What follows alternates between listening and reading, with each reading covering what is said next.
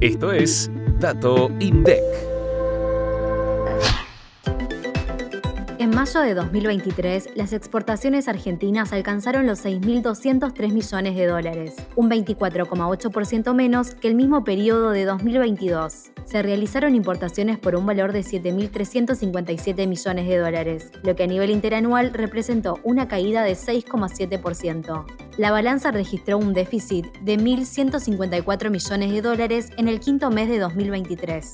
El intercambio comercial argentino de mayo, es decir, la suma de las importaciones y las exportaciones, fue de 13.560 millones de dólares. Los principales socios comerciales en el periodo fueron Brasil, China y la Unión Europea en ese orden. A nivel interanual, todos los grandes rubros de exportaciones registraron caídas. El de productos primarios registró la mayor baja, un 37,2%. En cambio, cuatro de los siete rubros de importaciones cayeron en mayo con respecto al mismo mes de 2022. Se destacó la baja en combustibles y lubricantes con una variación negativa del 38,6%. Las compras al exterior relacionadas al rubro vehículos automotores de pasajeros crecieron 47,4%.